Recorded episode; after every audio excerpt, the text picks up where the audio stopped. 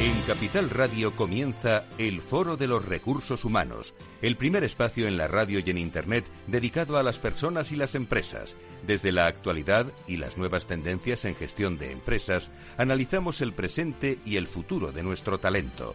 Formación, competencias, comunicación, laboral, empleo, todo sobre los recursos humanos, con las voces protagonistas de los recursos humanos en un entorno directo.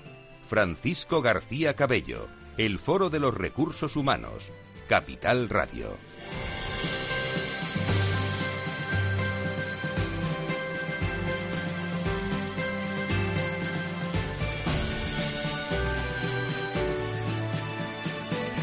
Muy buenos días, bienvenidos. ¿Cómo están todos ustedes? 2 eh, de mayo, ya estamos en el mes de, de mayo de una primavera de, recursos humanos muy, muy intensa. Bueno, eh, eh, la voz que, escuchan ustedes es la, es la mía, pero es eh, de agradecimiento a todas las personas que el pasado jueves estuvieron con nosotros y tuvimos que hablar con todas, porque estamos acostumbrados a, hablar, a conversar con los directores de, de recursos humanos.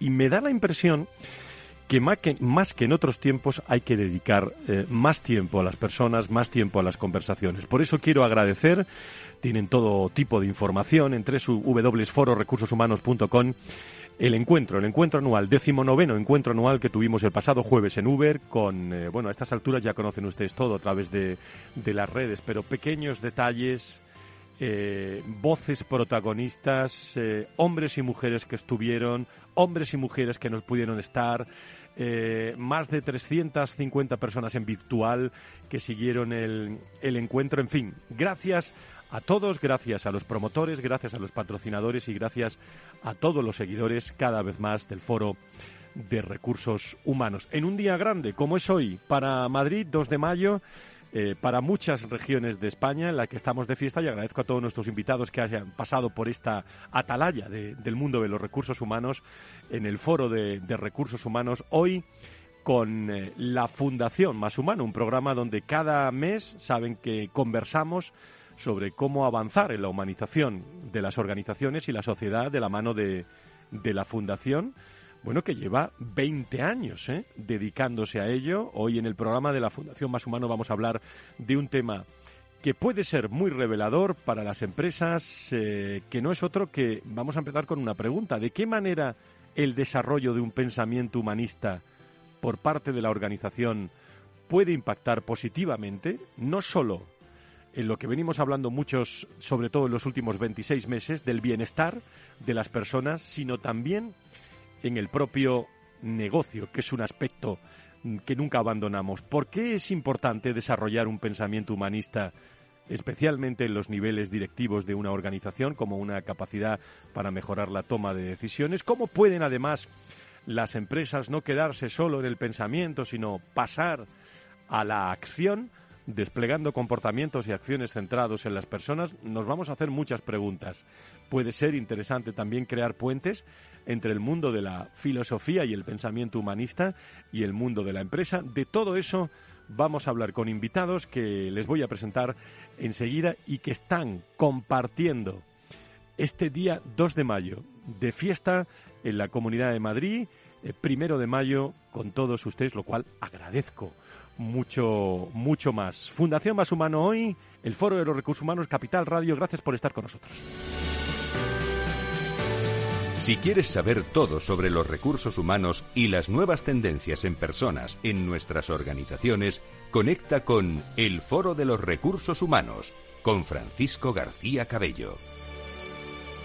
Y saludo a Beatriz Sánchez Guitián, directora general de la Fundación Más Humano. Beatriz, ¿cómo estás? Muy buenos días, bienvenida. Buenos días, Fran, encantada de estar aquí. Muchísimas gracias. Bueno, ya estamos en el mes de mayo, ¿eh? Esto pasa, pasa rapidísimo y ya estáis a las puertas de, vuestros 20 años, ¿no? Sí, sí, nada, en el, mes que viene celebramos esos 20 años el día 28 de junio.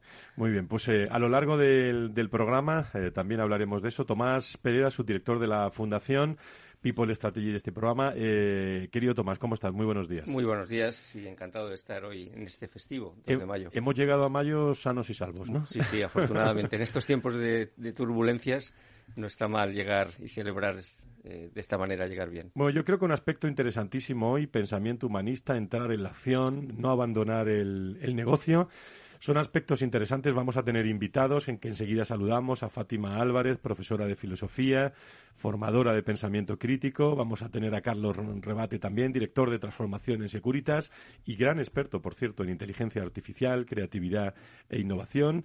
Y vamos eh, a saludar también con todas las novedades a toda la Fundación Más Humano, porque estáis vosotros, pero nos acordamos de todo el equipo que hace posible que la Fundación Más Humano pues pueda celebrar esos, esos, 20, esos 20 años. Vamos a ponerle la, la sintonía de fondo y recordamos algunas noticias. Tomás, si te parece. Vamos allá.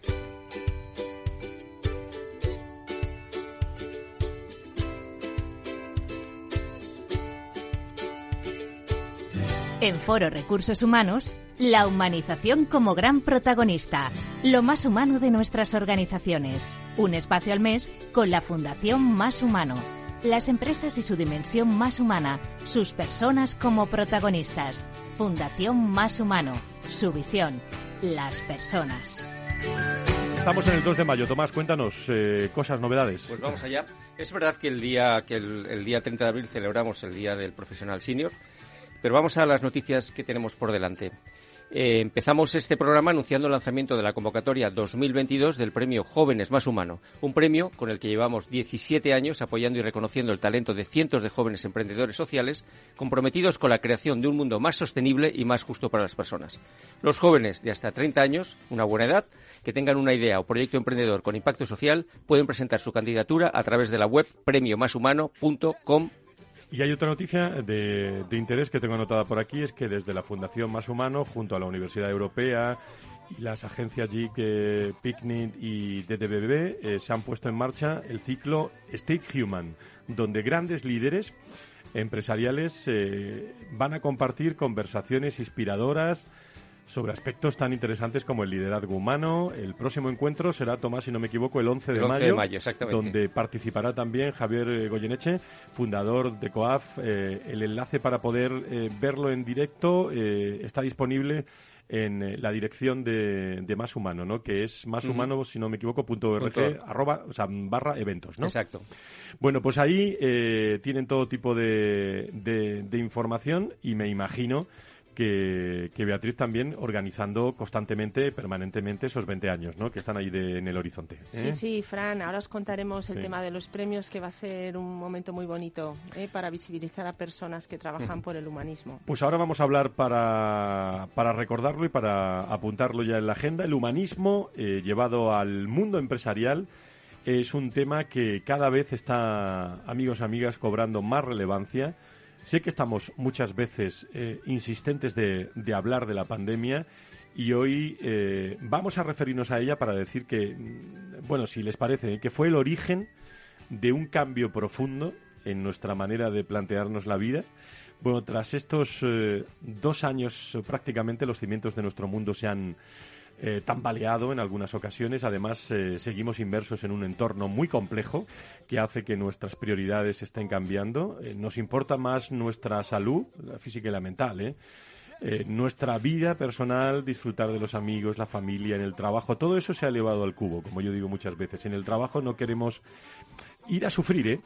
Eh, ni mucho menos, ¿eh? sino a pasarlo bien, a sentirnos bien, a desarrollarnos. Y esto solo se consigue, nos parece, ¿eh? si las organizaciones despliegan una manera de pensar, Tomás, y de actuar centradas tanto en el negocio como en las personas. ¿no? Efectivamente, Fran. Además, estamos en un momento un poco raro, porque estamos observando cómo mucha gente, muchos empleados en muchos países, están cuestionando sus razones para seguir trabajando en sus empresas.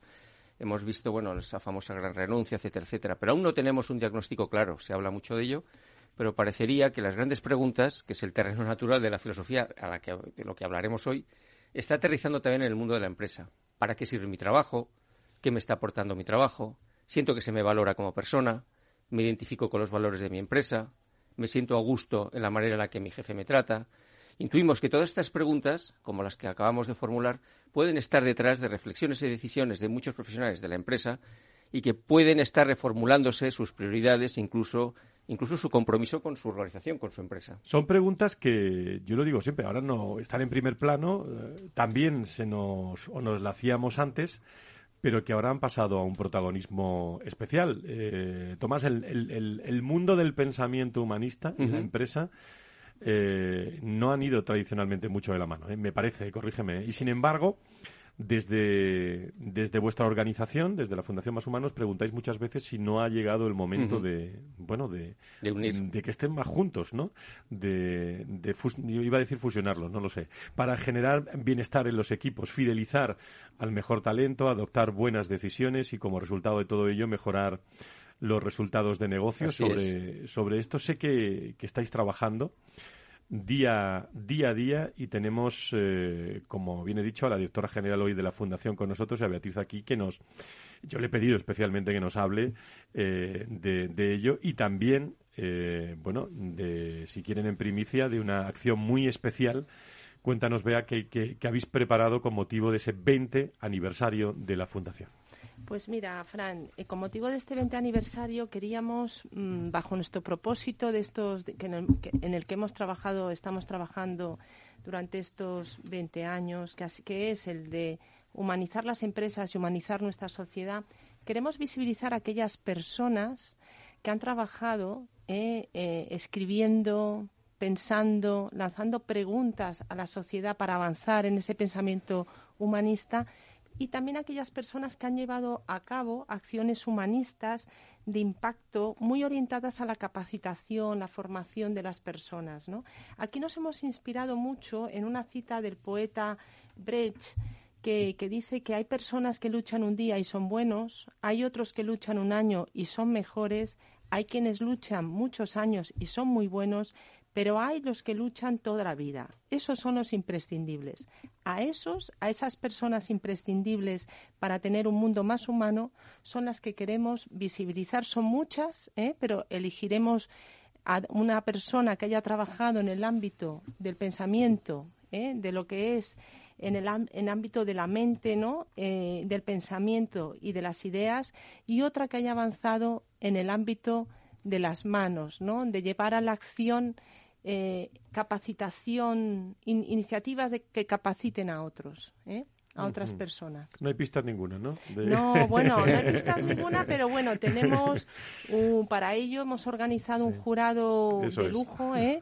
presidido por Mónica Margarit, que durante más de 10 años ha sido directora general de la Fundación Princesa de Girona y también es una gran experta en el mundo de las organizaciones sociales y educativas. ¿no? Y también contamos con un jurado eh, formado por Hugo Fontela, que es un pintor asturiano, Premio Príncipe de Girona 2014. Eh, contamos con Luis García Montero, director general del Instituto Cervantes, Pepa Fernández, periodista de Radio Nacional de España. ¿eh? y Rafael Villa San Juan, presidente de Ashoka. O sea que tenemos el mejor jurado para poder hacer esa difícil elección, porque hay muchas mm. personas ¿eh? que trabajan en su día a día con largas trayectorias profesionales en el ámbito de las ideas y de la acción humanista. Ya tenemos nombres eh, que se están barajando, pero hay que esperar unos días antes de. No sé si entre los dos al final va a salir alguno. Pero bueno, yo, me callo, yo me callo. Bueno, enhorabuena, pues una iniciativa muy interesante la de los 20 años del aniversario. De esta forma, pues se pueden celebrar eh, años de muchas formas, pero hay que dejar, me gusta mucho esa cita ¿eh? que, has mencionado porque no hay otra, ¿eh? Y los, los hombres y mujeres de recursos humanos lo saben bien, no vale nada eh, tener un acto eh, bonito un año, pero no seguir peleando. Y bueno, todas las, eh, por eso me hace mucha ilusión que estéis aquí, porque todos los años que nos conocemos, que son casi 20 ya, pues precisamente os veo en, eh, en, primer plano, Tomás, Bea, y, y bueno, yo creo que merece, merece la pena que sigamos hablando de, este pensamiento en este programa de Día de Fiesta en Madrid, en este caso con nuestra próxima invitada, ¿no, Tomás? Fátima Álvarez, que es profesora, recuerdo, de filosofía es experta formadora, nos está escuchando ya en pensamiento crítico, una habilidad eh, que ya saben puede estar muy relacionada con el pensamiento humanista tan necesario hoy en nuestras organizaciones. Tomás. Así es. No sé si la tenemos ya en... La tenemos, la, tenemos. Buenos días, Fátima. ¿Cómo estás?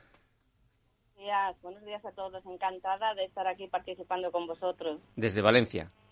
Desde Valencia. Buen sitio, buen, sitio, ese, ¿eh? Buen sitio ese. Muy buenos días, Fátima. ¿Cómo estás? Bueno, pues contigo, como sabes, eh, llevamos eh, colaborando en distintas actividades y, hemos hablado mucho, ¿no? Y sobre el pensamiento crítico como esa habilidad clave para las personas en todos los ámbitos de la vida, en la vida profesional, en la vida personal.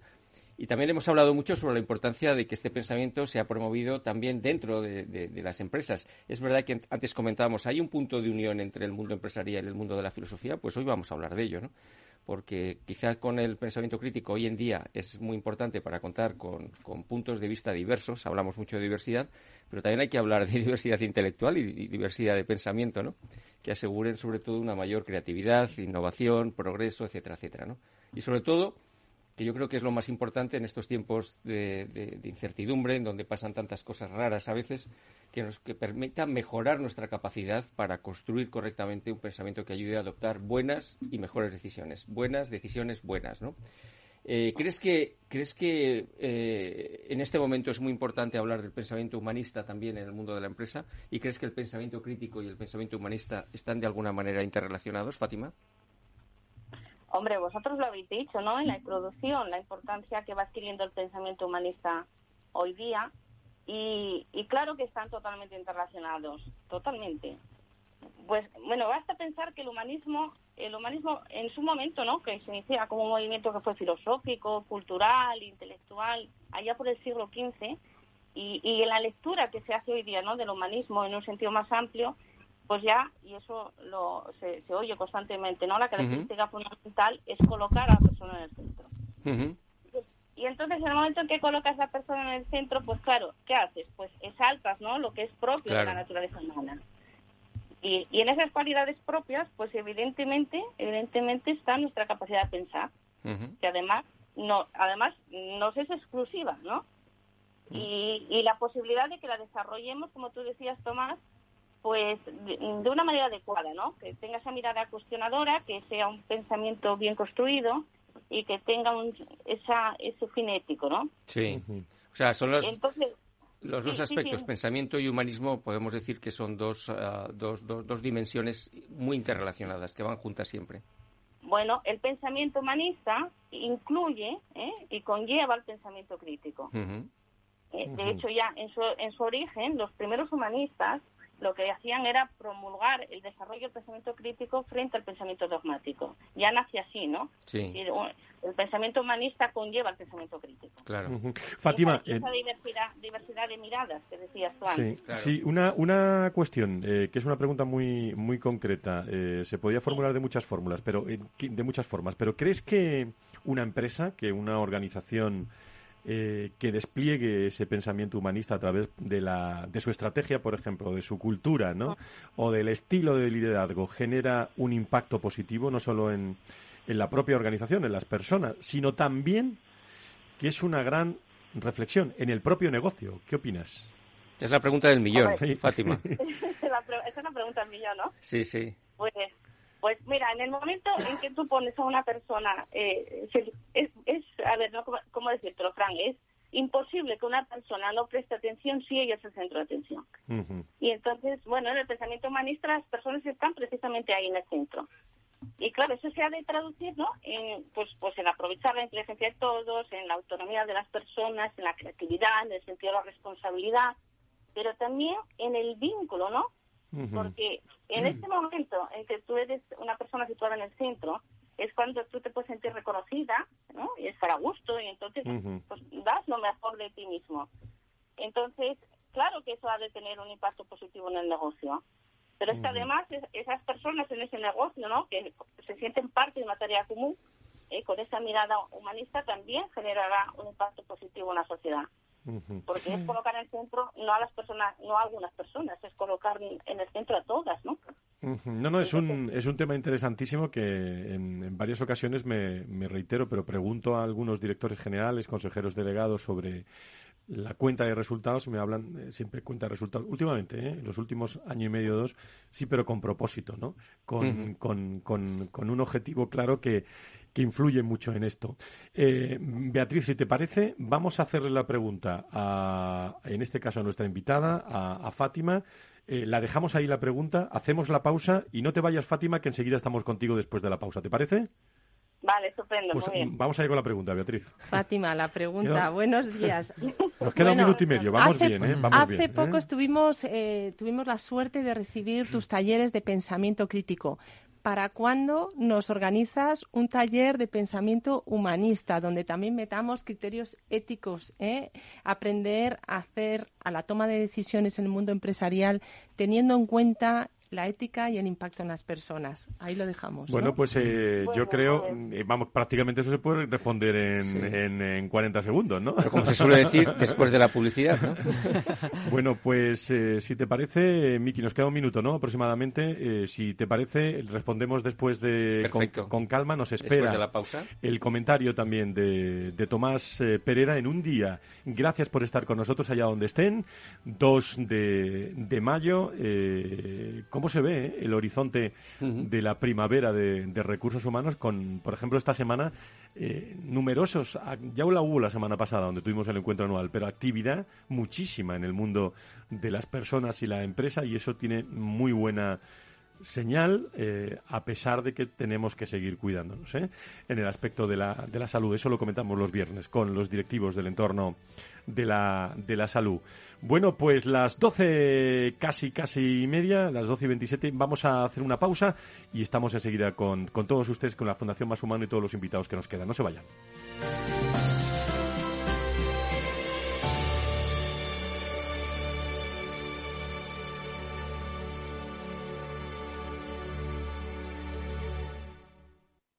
Nos gusta que las personas tengan opinión propia. Quienes aquí hablan también expresan su propia opinión. No representan la opinión de Capital Radio.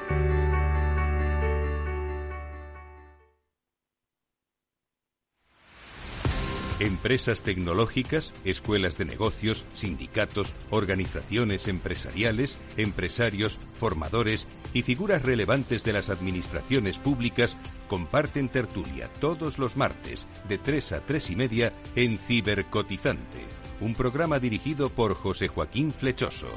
Cibercotizante, la digitalización desde una óptica diferente. Capital Radio. Más es obtener siempre la mayor rentabilidad posible para nuestros clientes. Mucho más es combinar esa mayor rentabilidad con un retorno social para mejorar la vida de las personas. En Renta 4 Banco queremos ofrecerte mucho más. Por eso evolucionamos, para que no tengas que elegir. Más rentable, más sostenible. Renta 4 Banco. ¿Quieres más?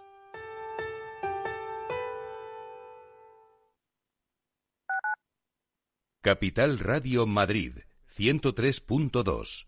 Nueva frecuencia, nuevo sonido.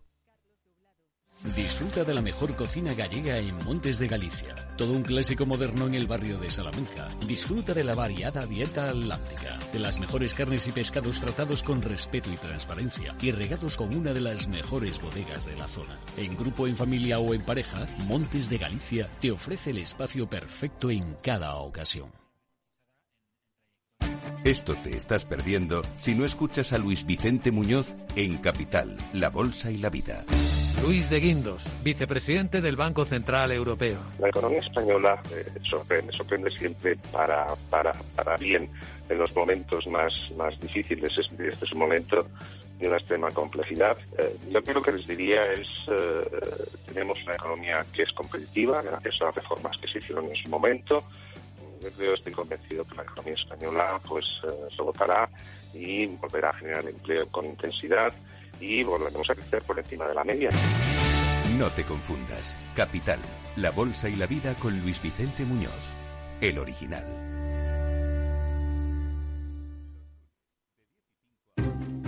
Inversión inmobiliaria acompaña al mercado inmobiliario en este nuevo ciclo. Todos los jueves de 10.30 a 13 horas, el inversor encontrará las claves para realizar su mejor inversión. La mañana de los jueves en Capital Radio tomamos el pulso al sector inmobiliario. Noticias, análisis de mercado y debates donde los protagonistas del sector podrán contar en primera persona los retos a los que se enfrenta el ladrillo. Inversión inmobiliaria pone la voz al sector inmobiliario. Aquí, en Capital Radio. Capital Radio, Madrid, ahora en el 103.2 de la FM.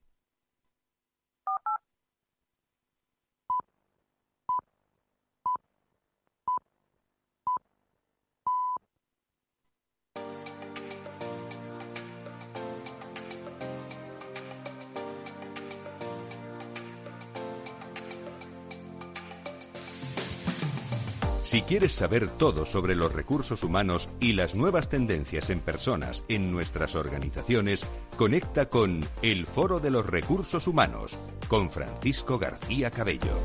Estamos en directo 2 de mayo, 2022, eh, Mundo de las Personas y las Empresas.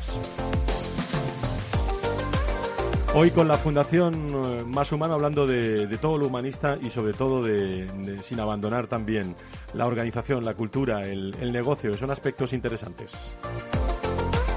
Que siempre, por cierto, están muy pegados a todos los 19 años del, Foro de Recursos Humanos, a la cual eh, me van a permitir que siga agradeciendo, ¿eh? porque me van llegando mensajes de personas que estuvieron, personas que no estuvieron.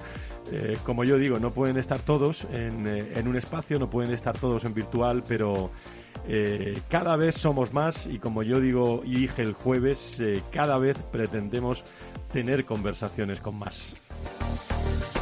Estábamos hablando eh, con Fátima Álvarez, que es profesora de filosofía y formadora en pensamiento, en pensamiento crítico y te, y te hacía Beatriz una, una pregunta muy, muy concreta, ¿no? Que si quieres se la recordamos, ¿no? Que, eh, o formulada de, otra forma, porque después de la publicidad, después de la pausa, el oyente, pues, pero había, eh, bueno, yo creo una contestación clara, que es una fecha, un cuándo, ¿no? De algo, ¿no? Eso es. Eh, Fátima, yo creo que sí que nos hace falta en el mundo actual también, además del pensamiento crítico que es tan necesario, una parte también, esa mirada de cómo nuestras decisiones impactan en las personas. Y para ello hay que formarse, yo creo. Bueno, no sé, ¿cuál es tu opinión, Fátima? Nos encantaría que, nos ayudaras a perfilar ¿eh? esta formación. Bueno, pues el pensamiento humanista, claro que se puede trabajar. ¿eh? De hecho, yo creo que es una cosa que se debe hacer y que mm, debemos no solamente pensar, de aprender a pensar de una forma más humana, sino actuar de una manera más humana. Y entonces en ese momento entran en juego, claro, los valores, ¿no? Y, lo que tú decías antes, Beatriz, ¿no? La parte ética. Esa, eh, que, que se trata de conjugar el pensamiento de manera que no se convierta solo en una tarea intelectual, sino que también adquiera esa parte moral, ¿no? Y eso pues implica pues preguntarse muchas cosas, entre ellas pues oye, ¿qué es lo que consideramos valioso? Porque no todo lo valioso es siempre valorado, y yo esto lo repito muchas veces, ni todo lo que se valora tiene valor, ¿no? Sino que hay que aprender a valorar lo que realmente merece la pena. y, y, bueno, una vez que ya reconozcas cuáles son esas cosas que en realidad merecen la pena, mm, entra a la parte más complicada, que es mm, llevarlo, llevarlo a la acción, ¿no? Y eso se hace únicamente a través de la práctica, a través del hábito de, de ejercer los valores hasta que llega un momento en que empiezan a formar parte del carácter de las personas y de del carácter de las empresas, de, la cultura empresarial, ¿no? Esa es la única manera, practicar. Bueno, pues eh, realmente un consejo muy, muy interesante para hablar de pensamiento humanista y cómo impactar positivamente no solo en el bienestar de las personas, sino también en el propio negocio. Fátima, y, 10 segundos, 15 segundos, ¿cómo ves el mundo de, las personas desde, desde tu área de filosofía y como formadora de pensamiento crítico en estos momentos?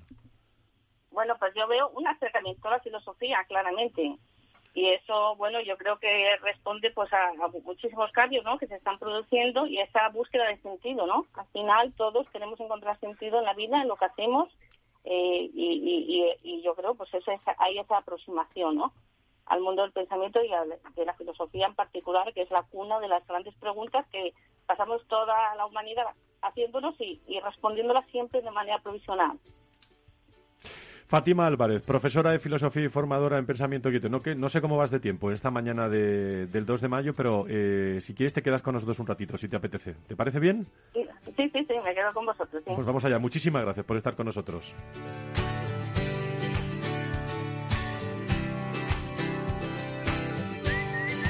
Me está esperando, me está mirando y digo, bueno, no te preocupes que tengo muchas preguntas para ti. ¿eh? Eh, Carlos Rebate, director de transformación en Securitas y gran experto en inteligencia artificial, creatividad e innovación. ¿Cómo estás? Muy buenos días, bienvenido. Buenos días, un placer estar aquí con vosotros. Muchísimas gracias. ¿Qué tal? Mucho gusto. Eh, yo creo que cuando hablamos de personas, de recursos humanos y escuchamos todas estas reflexiones es para tomar nota en las, en las empresas. Sí. Hablabas de la cuenta de resultados. Sí. A mí me gusta pensar que es un resultado y es algo estático, es una foto y hay que pensar en qué influye en ese resultado y ahí las Mm. personas son clave. He visto muchos estudios sobre el impacto de, de poner el ser humano en el centro, ¿no? Y más o menos se multiplica un ser humano por 1.5 en cuanto a sus capacidades. Eh, crea mucho más, vende mejor, vende más, se pone menos enfermo. Eh, un ser humano se multiplica cuando está en el centro. Qué interesante es Eh, esta. así que es, esta es importante invertir en el ser humano porque, porque es mucho más efectivo en la cuenta de resultados. Yo creo que es un muy buen momento en Y el ve. programa para seguir hablando contigo, pero hacer eh, un paréntesis y escuchar el comentario de Tomás Pereda.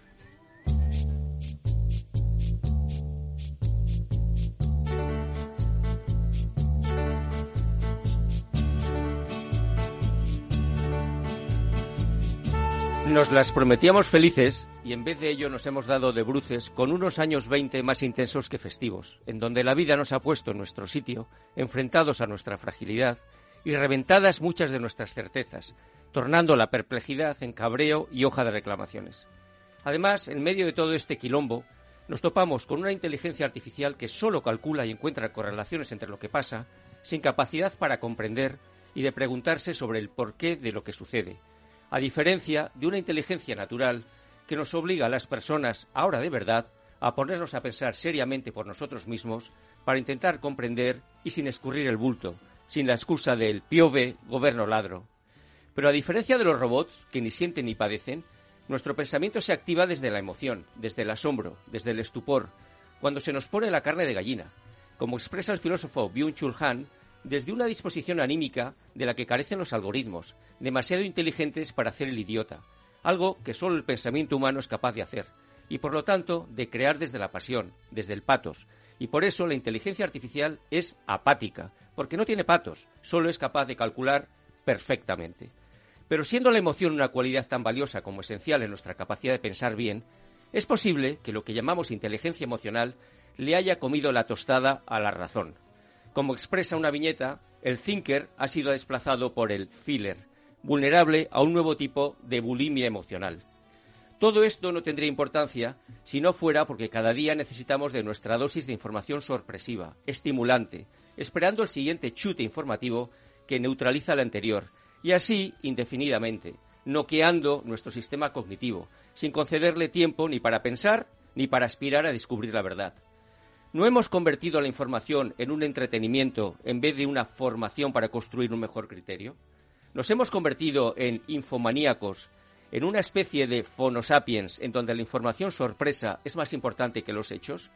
Me temo que los algoritmos saben la respuesta, ya que saben muy bien cómo radicalizarnos, tocando la fibra exacta para provocarnos emociones de ira, miedo o diversión. Nuevamente, Byung-Chul Han nos recuerda que en nuestra cultura posfactual de la excitación, la dimensión emocional domina la comunicación, en contraste con la racionalidad. Hoy corremos detrás de la información sin alcanzar un saber. Tomamos nota de todo sin obtener un conocimiento. Y frente al imperio del emocional, ¿no ha llegado ya el momento para reivindicar nuevamente el espíritu de la Ilustración, que promovió la luz crítica de la razón frente a los prejuicios heredados de la ignorancia, de los dogmas y de la superstición?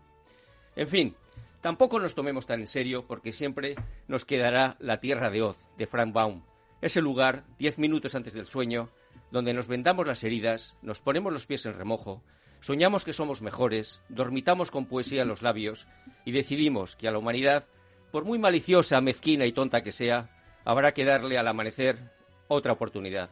Porque nosotros, los de entonces, en el fondo, y muy en el fondo, seguimos siendo los mismos.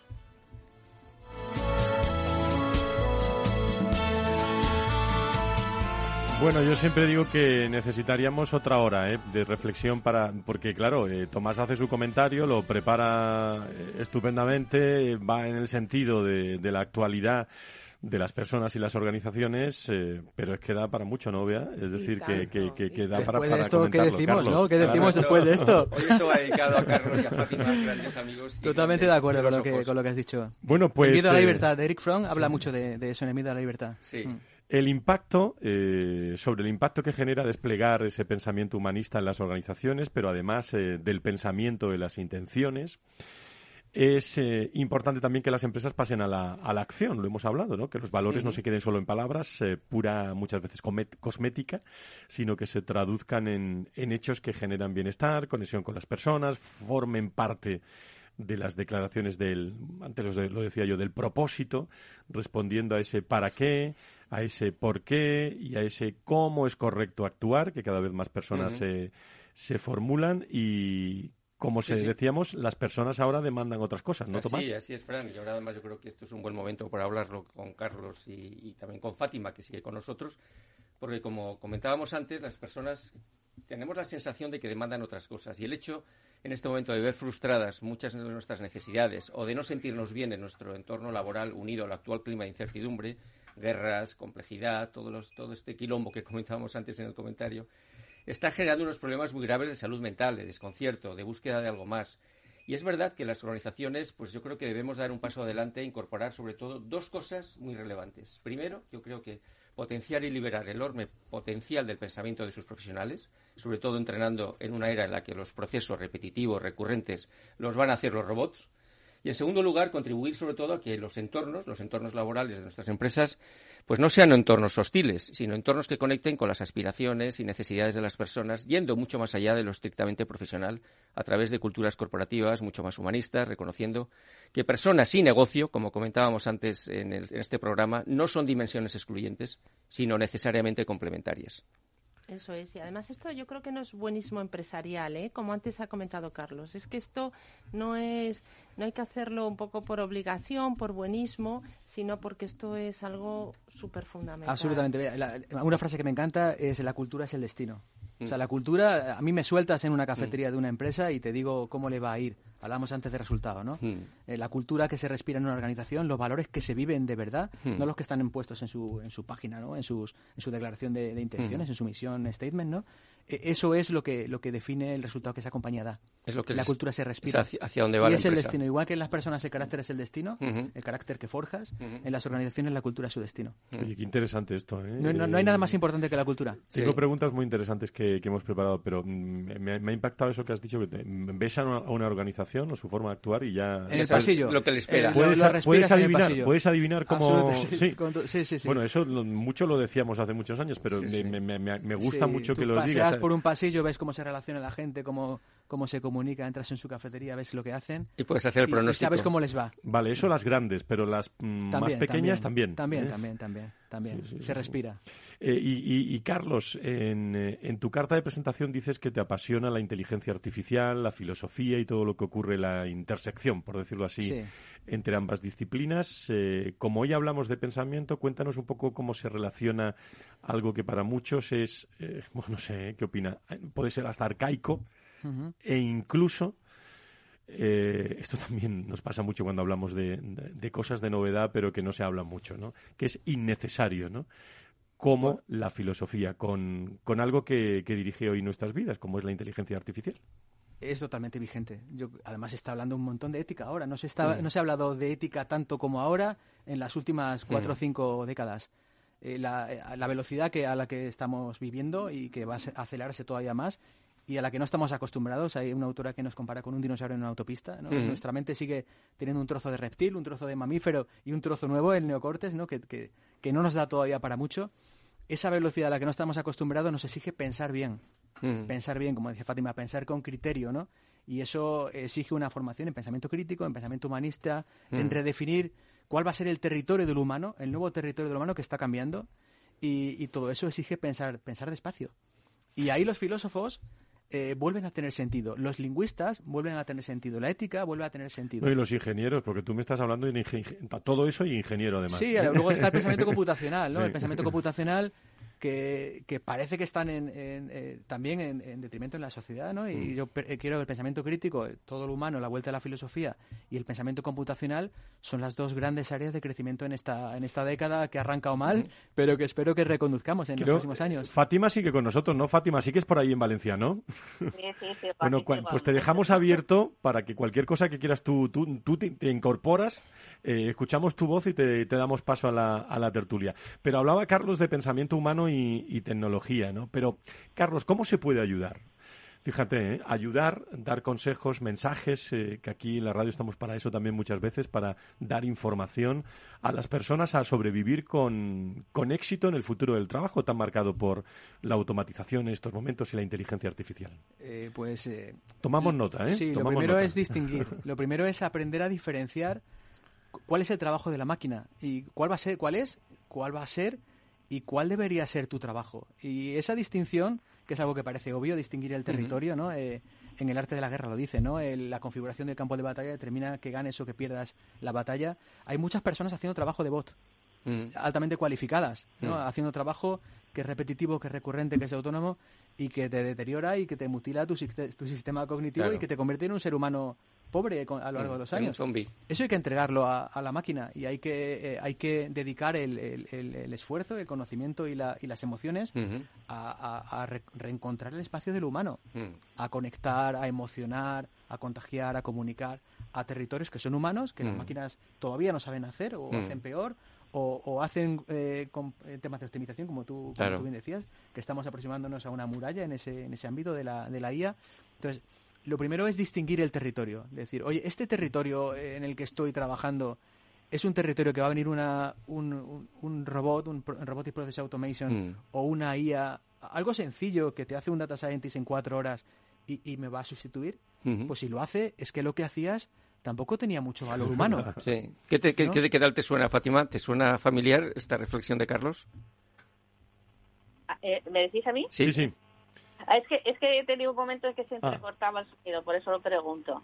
Bueno, yo estoy totalmente de acuerdo con lo que Carlos dice. Yo creo que, que, que es casi una oportunidad, ¿no? Para que las personas, pues, nos dediquemos a, de alguna manera, a desarrollar aquello que nos es propio y todo lo que va más automatizado, pues, efectivamente, pues, pa- ¿para qué hacerlo, no? Si va a haber una máquina que lo haga.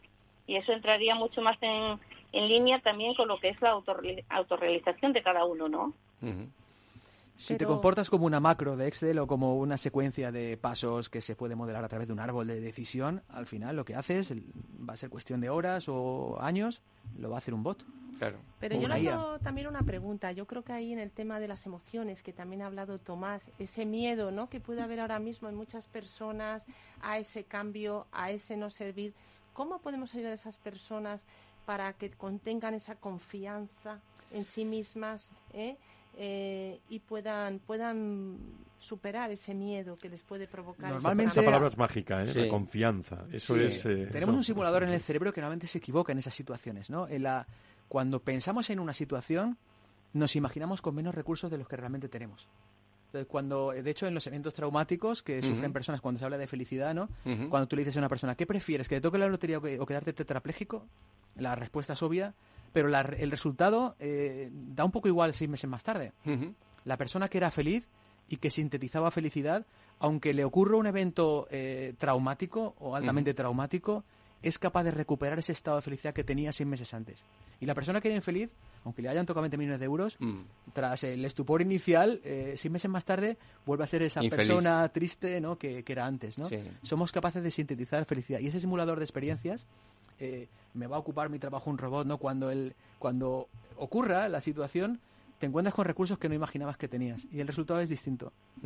No se nos da mal eso de simular experiencias. Y en esto de la felicidad y el, y el bienestar, el otro día me decía un, un gran eh, headhunter de nuestro país, me decía, bueno, al final, háblame de lo que quieras, Fran, pero al final la flexibilidad, el propósito y el dinero, la retribución, son ejes fundamentales. ¿Tú estás de acuerdo en esto? No, no. Cuéntame. Eh, yo, yo creo, ahí coincido con Daniel Pink, yo creo que la, la- la autonomía, el, el- el- el propósito y la maestría. Yo creo que queremos tener libertad para, para, para hacer, eh, para poder desarrollarnos. Queremos tener un sentido eh, de eso que hacemos, Muchas veces más que el dinero, ¿no? mucho, mucho más. Sí. Salvadas las condiciones, eh, subido un par de escalones en Maslow, Eh, ya a partir de cubiertas una casa y poder eh, dar de comer a nuestros hijos, eh, el dinero pasa a un séptimo plano. Hay, que volver a los clásicos, ¿no? exacto. Maslow, Hesberg. Exacto, exacto. Autonomía, propósito de maestría. Y nos gusta mm. aprender, nos gusta ser maestros, nos gusta tener autoridad en lo que mm. hacemos desarrollarnos como, como, profesionales. Y eso muchas veces es más importante que el dinero. Sí, muy ligado a este tema, Carlos. Eh, has dicho muchas veces que la felicidad y el éxito, porque está en tus libros y en, lo, que, y en lo que normalmente comentas en público, dependen del desarrollo de cuatro competencias. Creatividad, corazón, change making e influencia. ¿Cómo crees que desde las empresas pueden ayudar a las personas a, desplegar estas, a encontrarse con estas habilidades que en, tu, en teoría eh, es un poco tu receta. Primero conectando con, con el corazón. El corazón es el motor. En el corazón, la inteligencia del corazón, el cerebro del corazón, ¿no? Y eso se hace desde el propósito. Hablabais del propósito. El propósito, eh, hay un libro que se llama Organizaciones Exponenciales, eh, que es muy interesante, ¿no? Y que estudia organizaciones que han crecido 10 veces más que, las empresas de la competencia y, y, analizan 10, eh, cinco, cinco elementos que asignan a cada parte del cerebro y uno encima que es el propósito de transformación masiva. Todas las compañías que crecen al menos 10 veces más rápido que las demás tienen un imán que es su propósito, que es el eje que atrae el talento. Y el propósito tiene que conectar con, con el corazón de, los empleados. Y cuando, cuando conectas con, la, con el corazón del empleado a través de tu propósito, que tiene que ser íntegro, tiene que ser veraz, tiene que tener sentido, tiene que ser coherente, consistente, ¿no? cuando, cuando esa conexión se produce, todo lo demás viene, ¿no? Tienes a, a la persona comprometida, esa persona multiplicada por 1.5 porque se siente comprometida con, con la religión de, de su trabajo y a, partir del compromiso es capaz de crear, eh, potencia su creatividad, es capaz de hacer cambios porque no tiene miedo a participar y es capaz de influir en su entorno y generar un impacto. Claro, todo pues esto se nota, Tomás, eh, Beatriz, Fátima, Carlos, eh, bueno, cuando hablamos de, la gran evasión muchas veces, de en los mandos también, en los mandos intermedios que tienen la responsabilidad y en los líderes que tienen esa gran responsabilidad. Eso, a mí me parece un fenómeno precioso, precioso, ¿no? El, el haber, por desgracia, tenido tiempo obligado a, estar lejos, nos ha permitido tener cierta distancia y hmm. darnos cuenta, en muchos casos, de que lo que hacíamos no estaba, no tenía un sentido, no nos hmm. llenaba, ¿no? Y, había una desconexión entre nuestros valores y los valores de las organizaciones en las que trabajamos, ¿no? Entonces, ya cada vez, yo me siento muy millennial en mi espíritu. Yo, a mí, para mí sí es importante la misión de la empresa en la que hmm. trabajo y los valores que, que se viven. Y si hay una desconexión en eso, me siento mal. Mm. No, y creo que eso es cada vez más común en las generaciones nuevas. Os planteo, Carlos y a Fátima, los dos. Eh, hablábamos antes en el comentario de, cómo a veces predomina excesivamente la emocionalidad sobre la racionalidad. ¿Dónde encontráis vosotros ese equilibrio eh, para poder gestionar esas dos dimensiones de una manera correcta? Ahí es, es, complicado, ¿no? Pero mm. os compartí una vez en, la sesión que hizo Fátima, hablaba de, una entrevista a Bertrand Russell, un, corto que daba un mensaje para el futuro de la humanidad y, daba dos consejos, ¿no? Eh, uno, eh, siempre pregúntate cuáles son los hechos.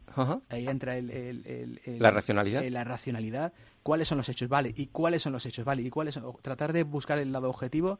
Y por otro lado decía que en un mundo tan complejo, y fíjate, lo decía en blanco y negro, ¿no? Sí. Tenemos que aprender a tolerarnos los unos a los otros. Y eso mm. tiene que ver con gestionar las emociones de la colectividad y eh, ser empáticos, comprendernos. Son dos mundos que están conectados pero que tienen que ser tratados de forma separada. Siempre hay que pensar cuáles son los hechos, eh, en qué situación nos encontramos y tratar de quitar las emociones que envuelven a los hechos, que no siempre es fácil, pero las emociones son importantes también, porque las emociones al final mueven, mueven. No, no, yo creo que eh, es una, un componente importante. Y más ahora, ¿no? Más ahora. En estos, en estos momentos. Fátima, algo que añadir, que estamos en la recta final. Nada, pues yo decir que efectivamente somos seres sentipensantes, que decía Galeano, y nadie puede obviarlo, que existen las emociones y que tienen un papel importantísimo. Entonces, esa búsqueda del equilibrio, que sería el ideal, ¿no? Al que intentamos acercarnos, pues es trabajosa, pero eh, mientras que las emociones son efectivamente las que nos mueven, ¿no? pero también las emociones no hay que olvidar que existe la gestión emocional y la gestión emocional es precisamente cuando se empieza a complementar la razón con la emoción porque si no serían unas emociones desbordadas que nos arrastran. Y mm. entonces hay, eh, cuando se habla de inteligencia emocional, hay de la parte de la gestión emocional, se enseña a gestionar las emociones. Evitar la bulimia emocional, ¿no? y uno tiene que ser capaz de decir, voy a activar el modo crítico mm. y, voy a activar o desactivar el modo emocional. y pensar eh, en ese plano solo, ¿no? Fátima, Fátima, te agradezco muchísimo desde Valencia en directo, en, profesora de filosofía y formadora en pensamiento crítico. Muchísimas gracias por estar con, con nosotros esta mañana. Muchísimas gracias. Muchísimas gracias a vosotros. Un abrazo, Fátima. Un abrazo, Fátima. Eh, Carlos Tomás, eh, eh, Beatriz, mira que lo llevo diciendo tiempo, pero poco a poco se ha ido argumentando esta reflexión que digo. Es que estos programas son para volverlos a escuchar. Sí, sí, no, estaríamos toda la mañana hablando de esto. Claro, cuando Carlos hace alguna reflexión, pues la, la radio, claro, el mensaje va rápido, pero es cuando lo vuelves a escuchar, es cuando tomas nota. Por eso, por eso me parece que tanto arriba como abajo, como en el medio de las organizaciones, nos, hace falta, a pesar de en, el contexto en el que estamos, mucha, bueno, no sé si reskilling o formación, hmm. eh, llámalo como, como quieras en estos temas. ¿eh? Me parece muy importante. Sí, hay que, hay que seguir avanzando en el pensamiento crítico y la filosofía, que decías que era algo del pasado, eh, yo creo que nunca fue más necesaria, hmm. no vigente, necesaria por la situación en la que vivimos y por la que vamos a vivir, hmm. no por las décadas que nos vienen, que van a ser tan convulsas como esta o más, o más es más importante todavía mm. volver a, a, ese, a, esa historia del pensamiento, a, esos grandes gigantes mm. y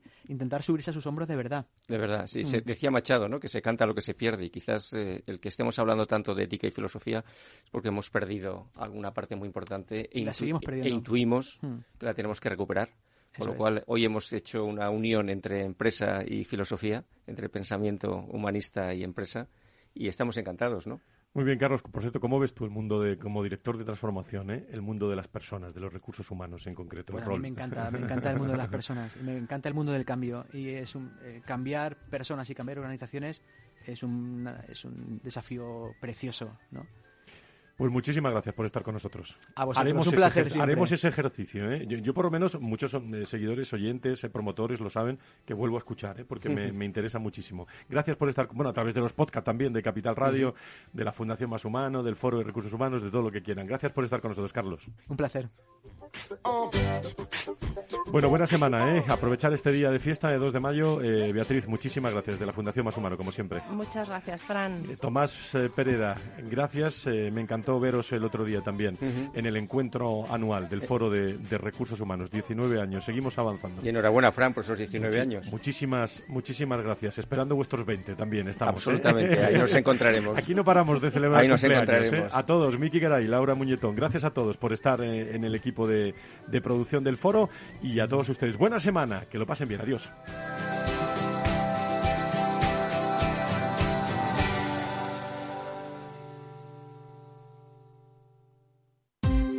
Ya no estamos en la era de la información, estamos en la era de la gestión de los datos y de la inteligencia artificial. El tratamiento inteligente de estos datos proporciona un valor enorme a las empresas en sus procesos de negocio. En Piper Lab ayudamos a nuestros clientes a tomar decisiones de negocio basadas en datos. Escúchanos todos los lunes en el espacio de Big Data de Capital, la Bolsa y la Vida.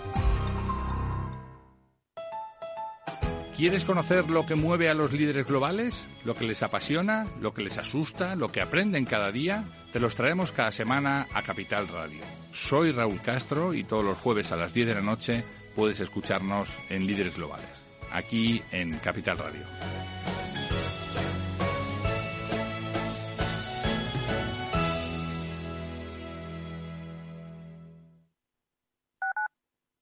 Capital Radio Madrid 103.2. Nueva frecuencia. Nuevo sonido. Gráficas Naciones. Más de 50 años de experiencia en el sector de las artes gráficas. Apostamos por la última tecnología tanto en impresión offset como en digital y gran formato. Realizamos todo tipo de impresión. Tarjetas de visita, folletos, libros, vinilos, decoración y montaje de stands. Más información en el 91 629 2145 o en gráficasnaciones.es. Disfruta de la mejor cocina gallega en Montes de Galicia. Todo un clásico moderno en el barrio de Salamanca. Disfruta de la variada dieta atlántica, de las mejores carnes y pescados tratados con respeto y transparencia y regados con una de las mejores bodegas de la zona. En grupo, en familia o en pareja, Montes de Galicia te ofrece el espacio perfecto en cada ocasión. En tiempos de incertidumbre, nuestra fortaleza es la estabilidad. En Nordea, Pensamos que el equilibrio, la fiabilidad y la experiencia importan. Nuestra estrategia Stable Return muestra un sólido comportamiento en el largo plazo para sus inversiones. Invierta en estabilidad. Invierta en tranquilidad. Descubra más en nordea.es.